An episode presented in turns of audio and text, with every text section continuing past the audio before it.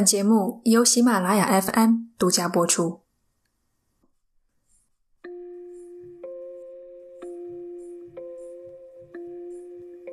今天的故事是关于一栋乡下的老房子。这栋房子里住着两位老人以及一男一女两个孩子，其中的男孩便是今天故事的讲述者宅子。宅子，你在这栋房子里住了多少年？大概六七年吧，直到高中之前，我都住在那个地方。到高中之前六七年，呃，也就是说，你是在小学三年级的时候到乡下居住的。小学三年级的孩子其实已经很懂人事了。那么，在这样一个年纪，突然来到一个陌生的环境，感觉如何？还适应吗？极度恐惧，就根本不适应那个地方。我还记得，就我那天晚上，我我爸把我丢在那就走了，自己在那个小房间里睡。我好像有哭了好几次吧，就是那晚上，就还不是那种被丢弃的哭，是那种恐惧的哭。在那个地方，就像那种感觉，就像被硬生生拖到那种八十八九十年代香港鬼片片场一样。他完全有理由这么想。下面是他跟我讲的一个特别的小故事。家农村那边就是，然后呢配一个标配一个小卖部，然后小卖部外面呢就能有一个特别大的榕树。大家一到夏天，没什么娱乐活动，晚上的时候就只能在小卖部里面乘凉啊、打牌啊。那天晚上突然间就有个老太太就跑了过来，就说有无头鬼、无头鬼啊！这个老太太嘴里叫的是无头鬼、无头鬼。在场所有人都被吓坏了，大人赶忙把孩子都轰回家，宅子也吓得回家了。第二天早上上学，他看到隔壁村口村民们都聚在一起，有道士在做法，村口的门神全部换了新的。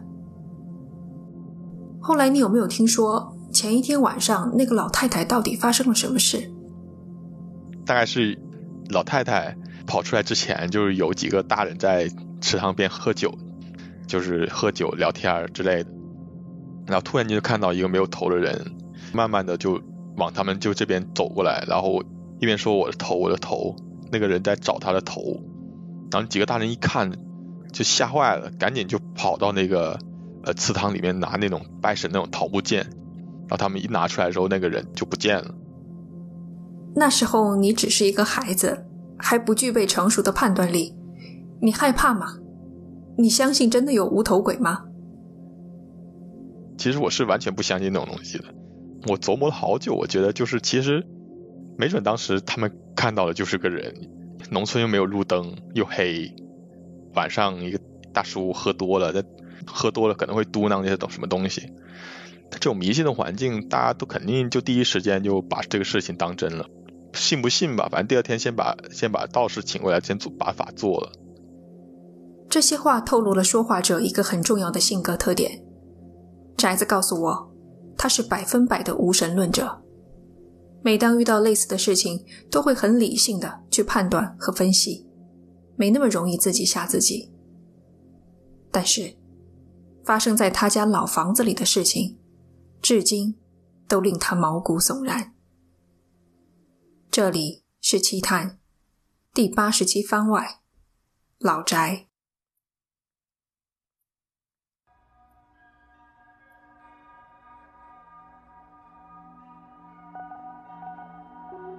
如果让你用一到两个词语来形容一下老房子给你的感觉，你会用什么词语？阴森和令人不安，外观上就很可怕，里面就更不用说了。进门抬头有个巨大的镜子，站在门口正好照到门口和自己的脚。进门后转身抬头能看到一张黑白照片，是这个房子原主人的那个照片，还有古老的吊钟家居啊、天井，还有墙上的神牌。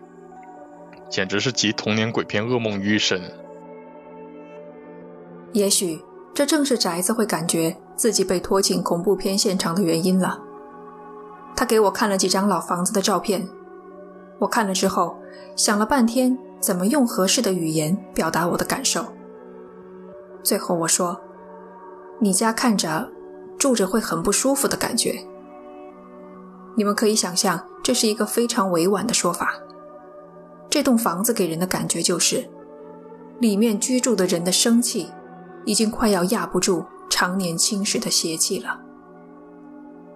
刚才他说，房子里还挂着上一任主人的黑白照片，加上爷爷奶奶住的几十年时间，这栋房子的寿命起码有六七十年了，抗战前就已经在那里了。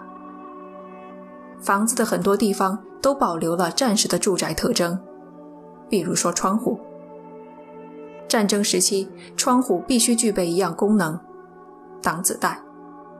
所以窗户的最外层是纯铁的，两块实心的铁板，十分沉重。就是这实心的铁板，就我们家那个窗户，经常会莫名其妙的打开，每天都会打开。窗户是从里面上锁的。我们家旁边就是小卖部，谁进进出出我家都能看得到。家里面从后门进不来人，而且我们家狗特别特别凶，但是每次回家都能看到那个屋子里的窗户都会打开。窗户莫名打开这件事，是很多年后为去世的爷爷守夜时，奶奶说出来的。那个晚上，宅子的姐姐。也说了自己身上发生的事。我姐姐说，以前睡觉的时候，她的床是对着那个阳台窗户的。半夜的时候，阳台上就有个人站在窗户上面，就盯着她看。她说她根本就不敢动，她看到了也不敢动。如果是个人，我家狗应该会叫。我家狗很凶，外面稍微有一点点动静，晚上就开始叫了。这个事情感觉比鬼更瘆人，因为我们家那个阳台那个石柱是正好是能穿过一个人的。如果是某个变态每天晚上爬进了我家二楼窗户，在盯着我姐看，就想到想到这儿我就觉得挺毛的，就心里。而且他也说，就是他不怎么敢待在我房间，也他觉得里面又阴冷又黑。现在我们来到了故事发生的地方，宅子的房间。他的房间在二楼，正好靠着竹林那一边。或许是因为照不到阳光，温度常年都要比外面低个几度。房间里的陈设也和他的外观一样陈旧，东西摆放的位置也有一些问题。靠竹林的一侧摆着一只衣柜，衣柜上嵌着一面镜子，而镜子又正对着房门。当他在门后的尿缸里方便时，十之八九都会被身后镜子里的人影吓一跳。在这间阴冷陈旧的房间里，宅子平安无事地度过了最初的几年，直到上初中，怪事开始出现了。宅子的学校要求住校，只有周末才回家。在学校的时候，一切都是正常的。然而，等他回到家，几乎每个夜晚睡在床上，他都会被压得动弹不得。鬼压床，频繁的鬼压床，甚至连趴在桌子上小憩都会遇到。过了段时间，出了另外一件事。晚上的时候，我在二楼看电视。我小时候比较喜欢看那个 TVB 那个翡翠台嘛。我就只看这一个台，还有一个就是明珠台，也是 TVB 的。我为了方便我自己看这两个台，我只把我就会把这个两个台调成了一台和二台。中途我就去上厕所嘛，电视一直开，我也没管它。然后电视节目也是在那种放广告，我就趁这个时候我就去上个厕所。然后我就听到外面那个电视跳了一个台，突然间跳了。然后我一出去，我一看。哎，怎么是珠江台？珠江台是十八台，整整跳了十几个台。我以为是我爷爷上来之后跟我抢台了，我还特意的就是巡视了一下整个二楼。二楼没有人，宅子的爷爷奶奶住在一楼，姐姐也不在家，整个二楼只有他一个人，绝对没有别人。整整七天过去，晚上，宅子做了一个梦。我的床对着那个地方会有一个有一个特别小的那种柜子，我就那天晚上做梦，梦到就是我整个房间都红了，那个柜子前面放了一一碗米饭，然后上面插了三炷香，前面还有那个酒杯，上面里面还有酒，当时胆也特别大，就在梦里面胆也特别大，我就去把那个柜子打开，打开之后是黑色的，柜子里面感觉有东西慢慢的转过来，是个女的人头。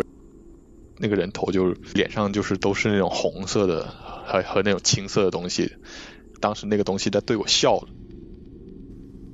这个噩梦发生于平凡的鬼压床期间，这让宅子开始有些害怕了。他做出了一个改变，开灯睡觉。开着灯，魑魅魍魉皆不敢进犯。渐渐的，安全感回来了，他觉得。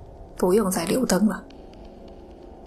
某个周末，他为了早上赖床不被大人叫醒，就锁上了房门。门锁是坏的，只能用一把椅子抵住门把手。我们都知道，这样用椅子抵着门，若是强行打开，必会发出声响。那个晚上，鬼压床再一次发生。我醒来。睁开眼睛，那时候我已经特别清醒了。突然间，我想转身的时候，我就动不了了。我总觉得感觉会出事那种感觉。我感觉到后背那块，就从门那块，就感觉就有个人，慢慢的从门那块开始往我这边走。就我听不到声儿，但是我能感觉到他走过来，他就慢慢慢慢过来了，到跟前停下。没有任何动静了。接着我就听到那个手掌拍地面，啪啪。一开始是一下两下，跟接着就是速度会开始有点快，像是有人在下面爬来爬去那种声音。我当时感觉也就五分钟吧。他那个声音停了之后，开始往床上那边靠近了。我上了我那个床上了。在我边上徘徊，慢慢慢慢的靠近我头耳边这个位置，啊，就这样一声然后突然间有人就拍了我腰部那块，我就醒过来了，也不是醒过来就能动了，能动的时候我立马去把灯开了，灯开了，只见门关的好好的，椅子也没动过，和睡觉前摆的一样。他又不怕死的趴在地上看了看床底，什么都没有。你后来有没有把这件事告诉过家里人呢？第二天早上我就跟我我奶奶说了，我奶奶说你瞎说，家里怎么可能会有这种东西？当时就哎没办法，小孩嘛，人你你怎么说，其实大人也不会说特别当回事儿。初中时候就是有一个关系特别好的一个朋友嘛。他爷爷其实就是懂这些东西，他爷爷就说，其实最后拍我那个肯定是我的祖先或者是我的亲戚，因为他拍你那一下把你叫醒是想救你。我听他讲完之后，我就想到三楼有一张我太奶奶照片，我觉得那个可能是那个屋子唯一不害怕的东西，没准就是我太奶奶吧。但是前面那段。到有人在我旁边哈气那一块儿，他不知道是谁，他也不知道是什么东西，但反正就不是好。跟我连线录完这期节目的第二天，宅子告诉我，他又遭遇了一次鬼压床。他认为这很大程度上是心理的作用。不管怎样，我还是很感谢他愿意把这一段可怕的回忆分享给我们。顺带一提。宅子现在的职业是一名漫画家，我原本想帮他做一个小小的宣传，可他最近的一部作品还处在保密阶段，不能公开。等过几个月，我会在这期节目下方的简介里附上他的作品名，欢迎大家到时候回来查看。节目的最后，问大家一个问题：你相信地狱的存在吗？感谢你收听这一期的节目。这里是奇谈，我们下期见。